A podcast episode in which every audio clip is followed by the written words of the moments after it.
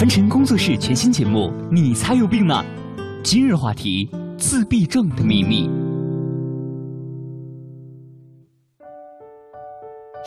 演的好好啊！哎呦，婷姐，你又要浪费多少纸巾了呀？明知道自己泪点低，还总是找虐，真的很感人，好不好？李连杰演的爸爸太伟大了。我看看啊，哦。这不就是我前几年陪我女朋友去看的那部，嗯，叫什么来着？对对对对，叫《海洋天堂》。没错，说的就是那个自闭症的那些小孩，一辈子都只能活在自己的世界里，真的太可怜了。哎，也苦了他们的父母了呀。那么问题来了，自闭症的症状都有哪些呢？它真的很普遍吗？点评嘉宾王菲，清华大学心理学博士，笔名沉默的马大爷，多年研习学院派心理学，并从事科普写作，在果壳网微博随手辟谣，解答群众关心的心理学问题。自闭症这个东西，其实是这两年我觉得是越来越热点的一个现象或者问题。就是可能十年之前，我们大家都不知道什么叫做自闭症，但是呢，现在呢，随着一些媒体的报道，包括一些文艺作品的这种介绍，可能我们对于这种自闭症的普通人心中，对于自闭症也会至少听说这个词。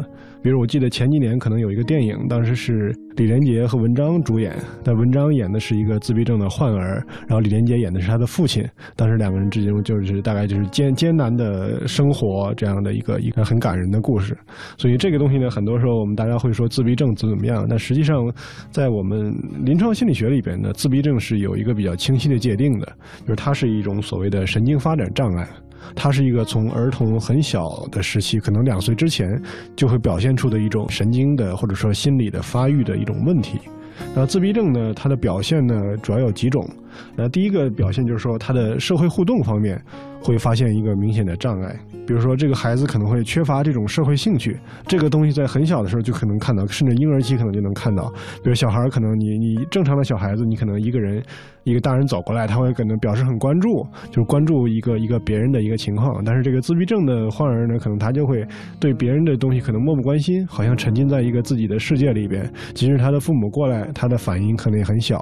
这是第一个，第二个呢？可能就是自闭症的这种患者呢，他的这种嗯社会交往的一些基本的技能也会比较欠缺。这个可能就是随着他的年龄增长会更明显一点。比如说，实际上我们生活中我们两个人面对面的说话，这个其实是有很我们觉得好像是一个很自然的事情，但其实中间会涉及到很多很复杂的、很高级的心理功能。比如说，别人给我一个表情，那我会体察说他这个表情是什么意思，那我来来来体会他内心的感受。这个是一个基本的一个共情的过程。那这个东西呢，在我们日常人的或者正常人的这里边呢，是一个很基本的一个社会技能。虽然我们可能意识不到，但是我们每天都在使用。但是对于自闭症的这种患者来说呢，的这种一般的社会交往的这种能力或者这种基本的机制呢，是有所欠缺的。他可能就是感受不到别人的这种内心的喜怒哀乐，或者说这种共情会有或者体察别人的言外之意，他可能会有很多很多的问题。啊，这个就是社会互动方面的一个障碍，这是第一点。呃，自闭症的第二个典型的特点呢，它是它的语言方面，语言的发育会有有有很明显的问题。那这个当然也随着跟这个严重程度有关系了。那有的小孩子可能就是严重的，可能他更许你会发现他两三岁了，但是他说话还学得很慢。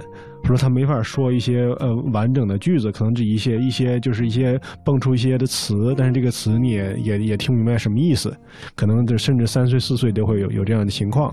另外有的孩子呢，可能他可能慢慢的能发展一定的语言机能，但是他的语言呢，很多时候就是一种自言自语或者胡言乱语，他并不是我们日常的这种有效的交流。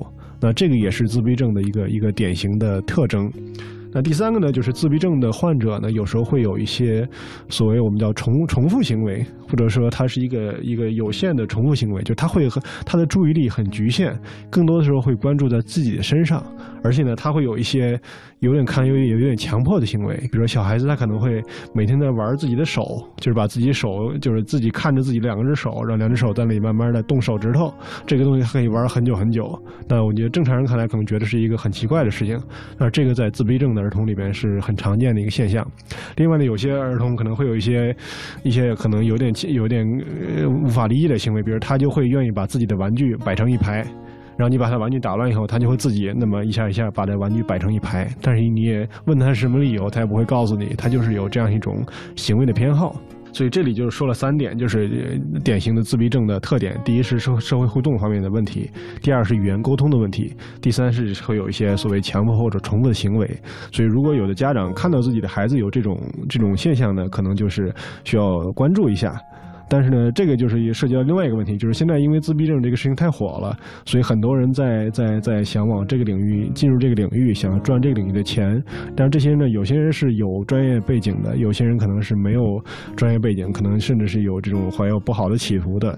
所以，如果家长看到有这种呃，我觉得自己孩子可能会有一点问题的话，建议还是找一些权威的医院的这种权威的机构去做一个诊断，不要轻信这种社会上的这种所谓的一些一些机构的。呃的诊断，那很多是不靠谱的。可能你孩子实际上没有那么大问题，可能是一些更轻微的这种发展心理学的一些一些发展的迟缓的症状，但他会给你定性成自闭症，然后怎么怎么样，你要花钱去做很贵的治疗，这个可能就是得不偿失的。自闭症的发病率，其实，在我们比如说这种发展疾病里边呢，是一个相对比较普遍的一种病症。呃，当然，它的具体的数字可能不太好估计，因为这个自闭症的诊断其实是有一定的模糊性的。另外，关于就是自闭症的标准呢，可能也没有没有那么明确的标准。但是在可能在比如说在美国或者欧洲这样的发达国家，它的这种相关的诊断或者治疗的体系会比较完备一点。那么，在美国估计的数字大概是自闭症的发病率大概有百分之一到百分之二。这个就是百分之一的，反正就是大概一百个人里边，可能不到一百个人里边就会有一个是有自闭症的这种，不管是轻还是重的，但是至少达到了一个临床的自闭症的标准。那这个比例其实是一个相当相当高的比例了。但是在中国呢，就是中国的统计数字可能就更少了，因为我们中国其实这个概念其实是这几年大家才有这样一个意识，有这样一个病，所以呢，这个估计的比例呢，可能是呃没有很全国性的范围内呢，可能没有这个数字能估计。但是我我看到一个数字，就是大概。深圳前两年估计出来比例大概也是百分之零零点六左右，但其实这个数字可能比刚才我说的美国的百分之一可能要低一点。但这个并不是说我们中国人的这个自闭症比例就少，而我觉得更多的是因为我们的这种诊断的体系并没有健全，或者说诊断标准并没有确立。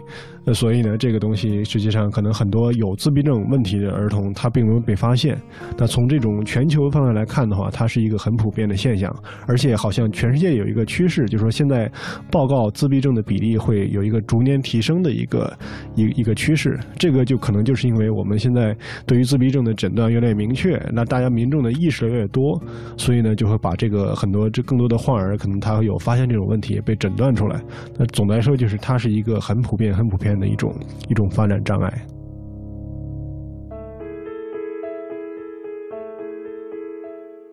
那瑞瑞，给你听首歌。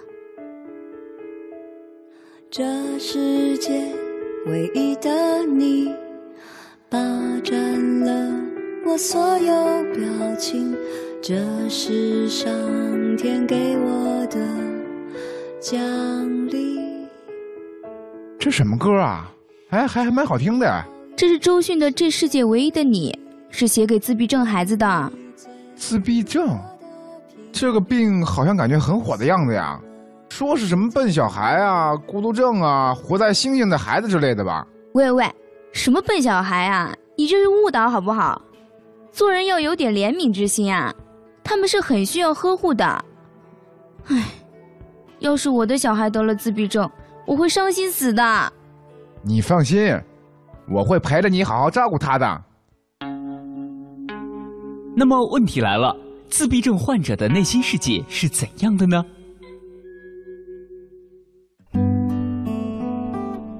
刚才我们说了自闭症的一些表现，但是刚才我们说的都是一些我们从。旁观者的角度来看，就是自闭症的患儿或者患者可能有一些什么样的一一种现象。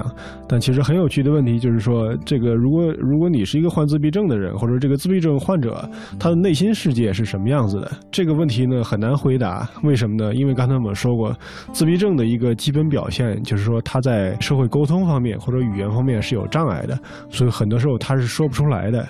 但是可能有相对幸运的，就是说会有一些所谓我们叫做高功能型的自闭症患者。就是他虽然有这种自闭症的问题，但是他因为种种原因，他可以一定程度上克服掉这种自闭症带来的阻碍，可能能够过上一个相对正常的生活。那这个就是所谓的高功能型的这种自闭症患者。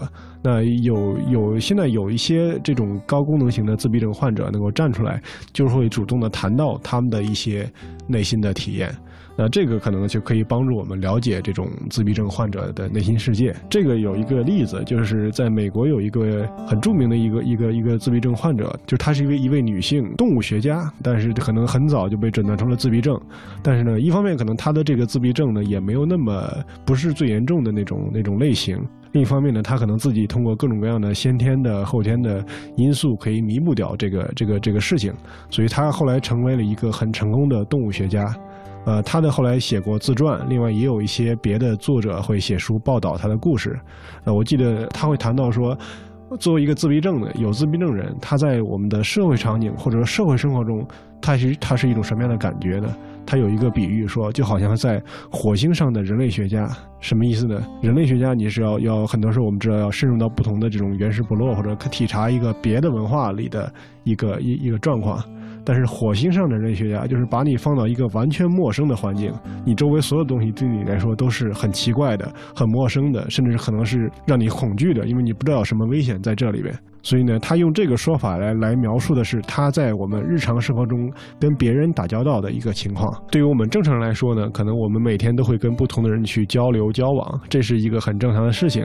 但是对于自闭症的这种患者来说呢，他可能很难体察别人的这种内心的感受。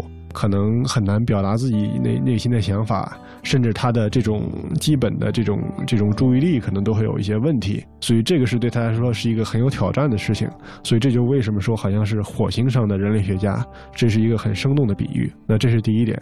那第二点呢，就是自闭症的呃患者呢，有的时候呢，他虽然有这种社会交往或者社会功能方面的问题，但是也也许他在某些方面会表现出和别人不一样的特点，甚至会有特长。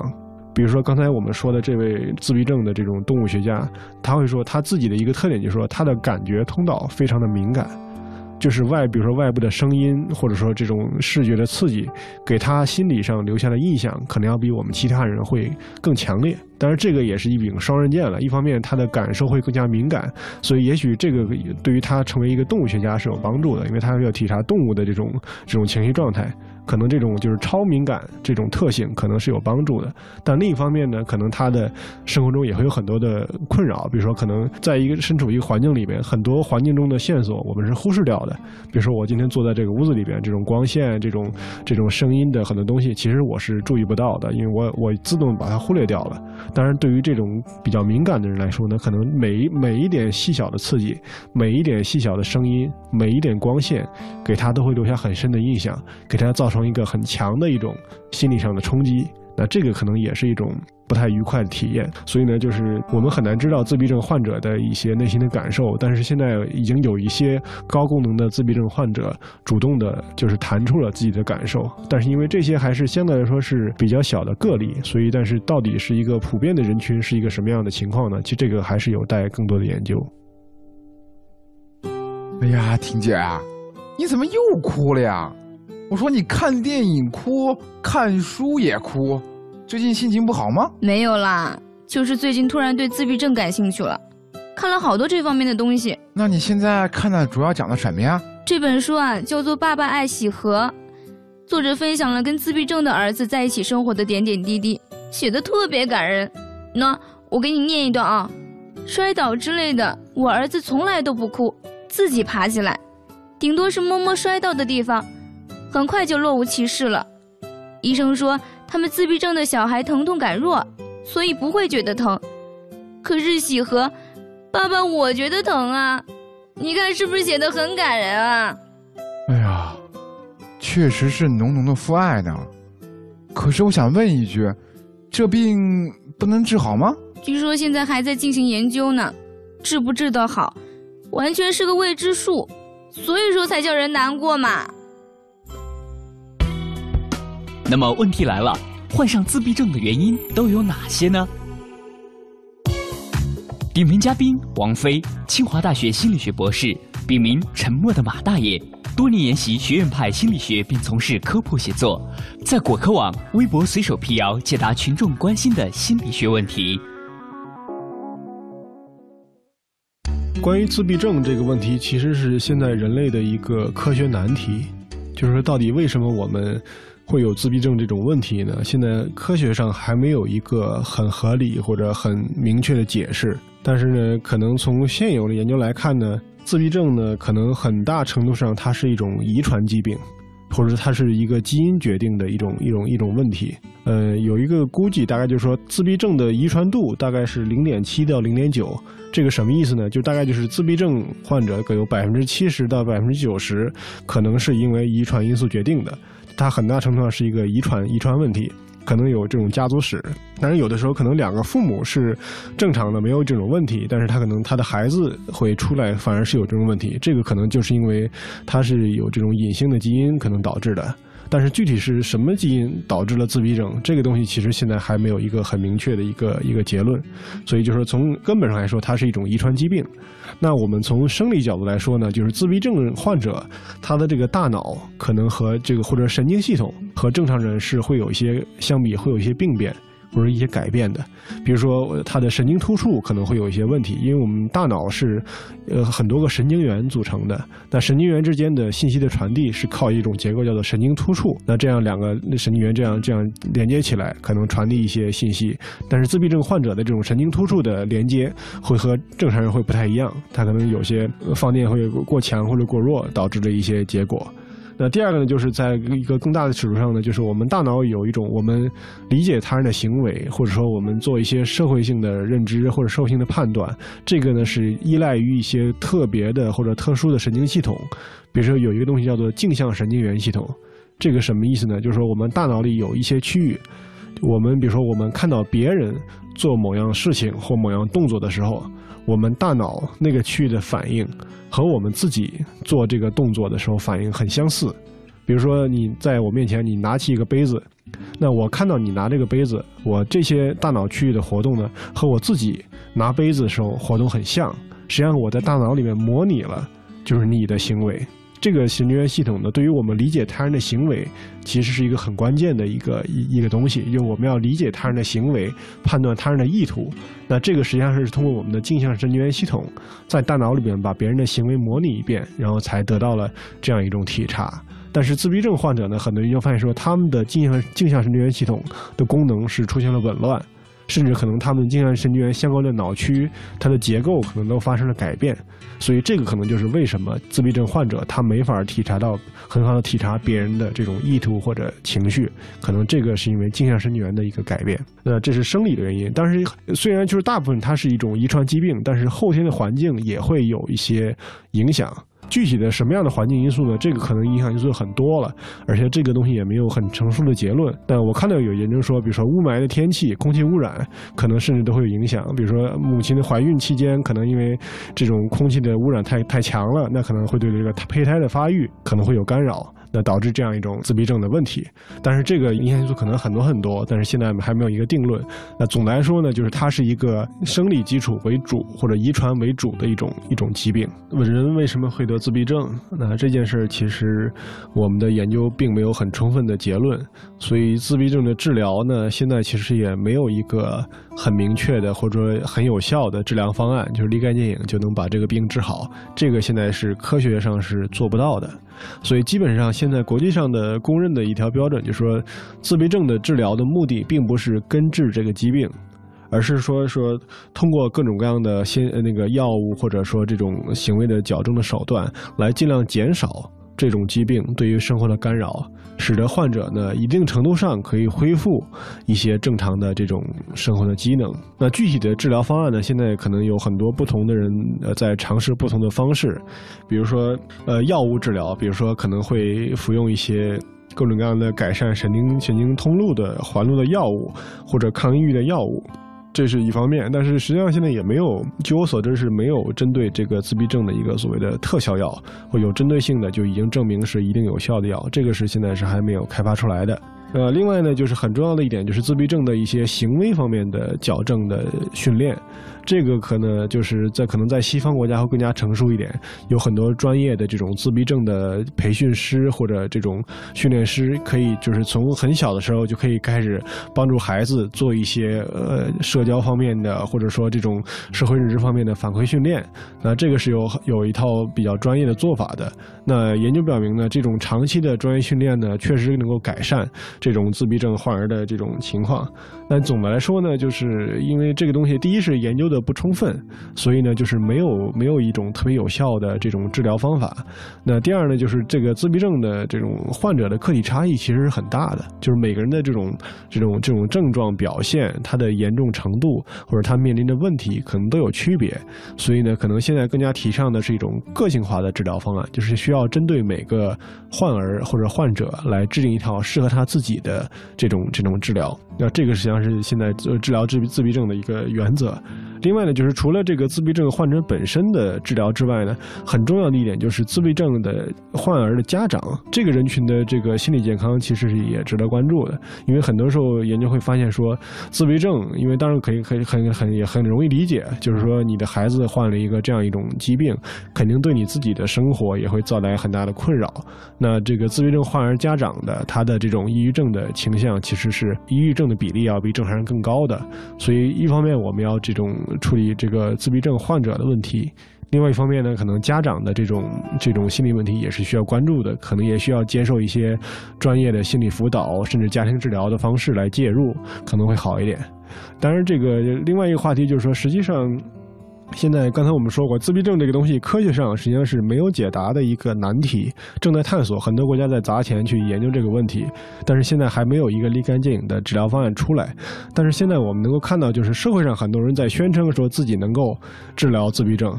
然后甚至说，比如说你去某某某搜索引擎，你去搜一下自闭症，那第一页出来的可能全是各种各样的所谓的医疗机构，或者说怎么样的私人的医院。他说你这个用他用什么什么疗法可以可以什么药到病除的根治这种问题。但是我觉得，如果如果这个家长家里有这种情况的话呢，我觉得尽量要小心一点，因为原则上就是说，他这个这些机构他的承诺许下的承诺越美好。那么就越不靠谱，因为我们说过，科学上这个事情是没有一个定论的，科学上还没有一个很好的解答，为什么我们会得自闭症，怎么样解决自闭症的问题。所以说，如果他给你承诺说来我们这里怎怎么样就可以药到病除，那这个东西基本上可以判断是不靠谱的。那如果家长的家里的孩子有这个问题，那我们的建议还是说去这种权威的、靠谱的大医院的，比如说精神科或者怎么样的，去接受这种专业的辅导和治疗。那这个才是更好的一个一个解决办法。分成工作室全新节目，你才有病呢！今日话题来自星星的孩子。哎，到点了，到点了，你们快过来！齐轩姐讲故事要开始啦！来了，来了，来了，来了！好期待呀！让开，别挤我！吵什么吵？都给我安静点！哦。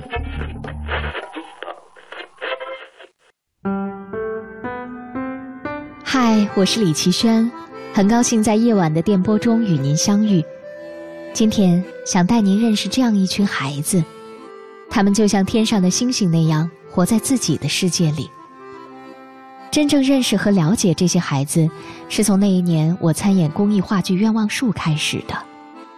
我记得在话剧的台词当中，是这样形容他们的：他们不聋，却对声响充耳不闻；他们不忙，却对周围的人和物视而不见；他们不雅，却不知该如何开口说话。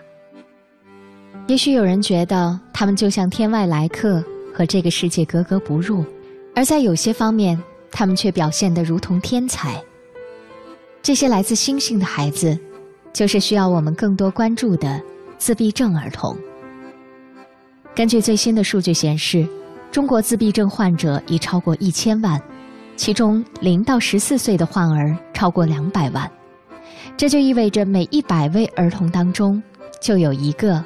可能是自闭症患者，并且男女比例大约是五比一。而更令人感到遗憾的是，目前还没有有效的办法可以治愈。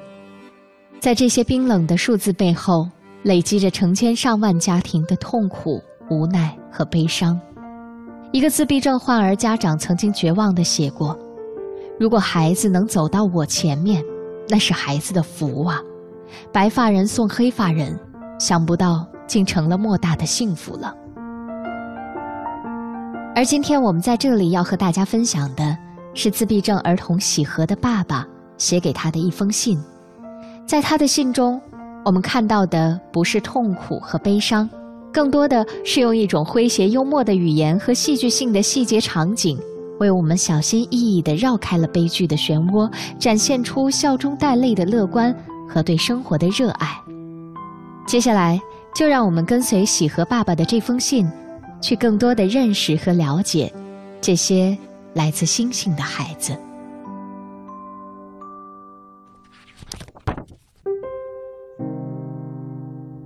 吾尔喜和。这封信本来打算你十八岁的时候给你写的，如今提前了十六年。提前十六年写的好处是，有十六年的时间来修改、更正、增补；坏处是，这十六年里我都得不到回信。喜和啊，我都能想到你收到这封信的反应。你撕开信封，扯出信纸，然后再撕成一条一条的放进嘴里咽下去。是的。你有自闭症，而撕纸就是一个特征。其实啊，一年三百六十五天，每天都差不多，但是因为有人在某天出生、上大学、工作、结婚，那一天就区别于另外的三百六十四天，有了纪念意义。喜和你也一样，而在你的生日之外，还有一天，无论是对你父亲还是对整个家庭来说，都意义重大。你父亲的人生方向都来了一个一百八十度的大转弯。你被诊断为自闭症，当时你才两岁零六天啊。那天凌晨两点，我和你的母亲去医院排队挂号。农历新年刚过，还是冬末，你母亲穿了两件羽绒衣，还瑟瑟发抖。在寒风中站到六点，你母亲继续排队。我开车回家去接你，到家把你弄醒后，带上你的姥姥，我们又匆匆赶回医院。那天你真可爱呀，一路上咯咯笑个不停，一点都不像个有问题的孩子。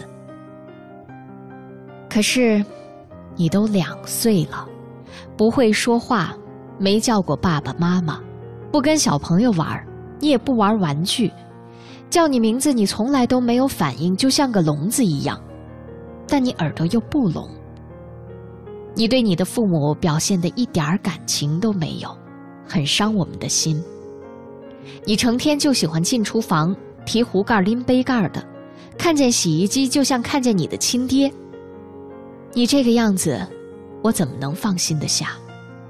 看病的时候，专家问了你很多，但我们都代劳了。你太不喜欢说话了，以听得懂为标准的话，迄今为止，你还没说过一句话呢。专家还拿了一张表，让我们在上面打勾打叉，表上列了很多问题，例如是不是不跟人对视、对呼唤没有反应、不玩玩具之类的，符合这些特征就打勾。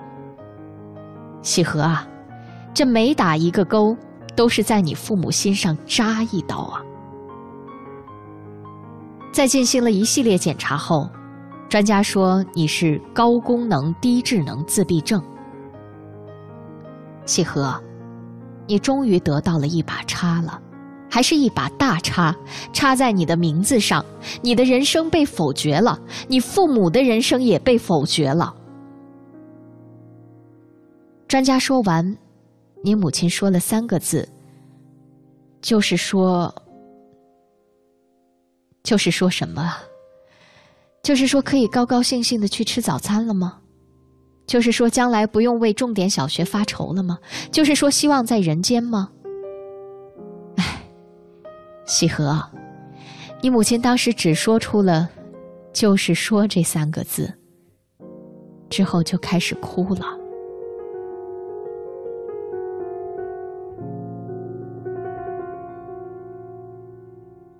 专家拿出了他的人道主义精神，安慰说：“也不是完全没有希望。可是你知道吗？人道主义就是枚催泪弹啊！你母亲泪如泉涌，哇塞，也太多了吧！我看她以后三年都没泪可流了。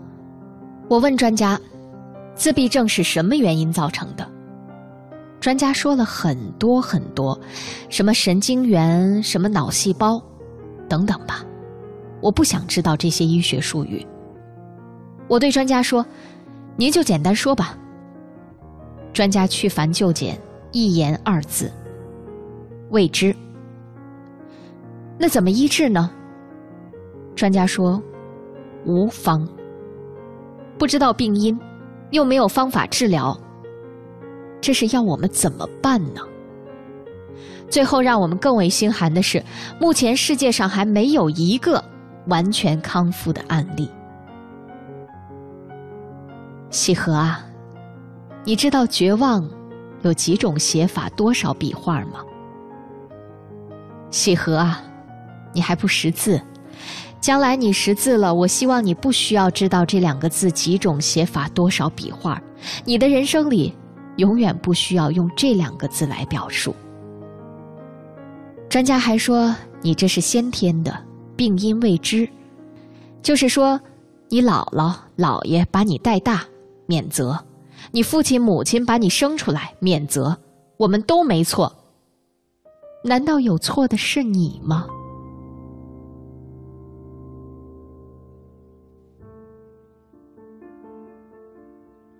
那天回家的时候，你父亲我失态了。你父亲一边开车一边重复这几句话：“老天爷，你为什么这么对我？我做错什么了？”而你的姥姥呢，双唇紧闭，一言不发，把你抱得紧紧的，就像在防着我把你扔出窗外一样。这时候，你的母亲却没哭。他没哭，不是因为比你父亲我坚强，车内的空间太小，只能容一个人哭。你父亲哭声刚停，你母亲就续上了，续的那么流畅自然，这难道就是江湖上失传已久的无缝续哭吗？喜和，你父亲做过很多错事，但最正确的就是跟你母亲结婚。你父亲未必伟大、光荣、正确，但你母亲确实勤劳、善良、勇敢。所以，你母亲为了照顾你，果断的把工作辞了。喜和，你父亲在沉沦了许多日后，也马上振作起来了。振作的标志就是肆无忌惮的开玩笑了。喜和，你父亲每天在微博上拿你开玩笑，不是讨厌你，是太爱你了。你举手投足都是可爱，你父亲胡言乱语也都是爱，希望你明白，你能明白的吧？乌尔喜和，絮絮叨叨了好多过去的事，说说你的现在吧。现在你一天比一天进步了，我是看在眼里，乐在心头啊！你势头很猛啊，小朋友，不得了啊！照此发展，你八十岁的时候就可以说：“其实我也是个普通人嘛。”有的人八十岁还未必能达到呢。一个曾经的高官，现在的阶下囚，曾经说：“我就想做一个普通人。”呸！不经过努力，没有奋斗，能成为普通人吗？你看看，你父母也是普通人，一生下来就是，到死还是，一点变化都没有，无趣极了。所以呀，虽然你最后才沦为普通人，但你的一生可比你父母有趣多了。所以，你不许骄傲啊！我们对你曾经有过很多期待和愿望，比方说你成为诺贝尔文学奖获得者，比方你当上省委书记，比方成为考古工作者，比方成为哪位部长的换铁兄弟承包点工程什么的。不过啊。这些其实都是浮云了，算不得什么。父母对你最大的期待和愿望就是，你能做一个快乐的人。这个愿望说大就大，说小则小，但希望你能帮父母亲来完成。我们也会尽力协助，但啊，主要还是靠你自己啊。最后，偷偷告诉你一件事儿，你父亲年轻的时候啊，情书写的才华横溢，以为会收获爱，结果呢，只得到两个巴掌，真是有些意外。所以后来总结出的经验可以作为家训，世代流传下去。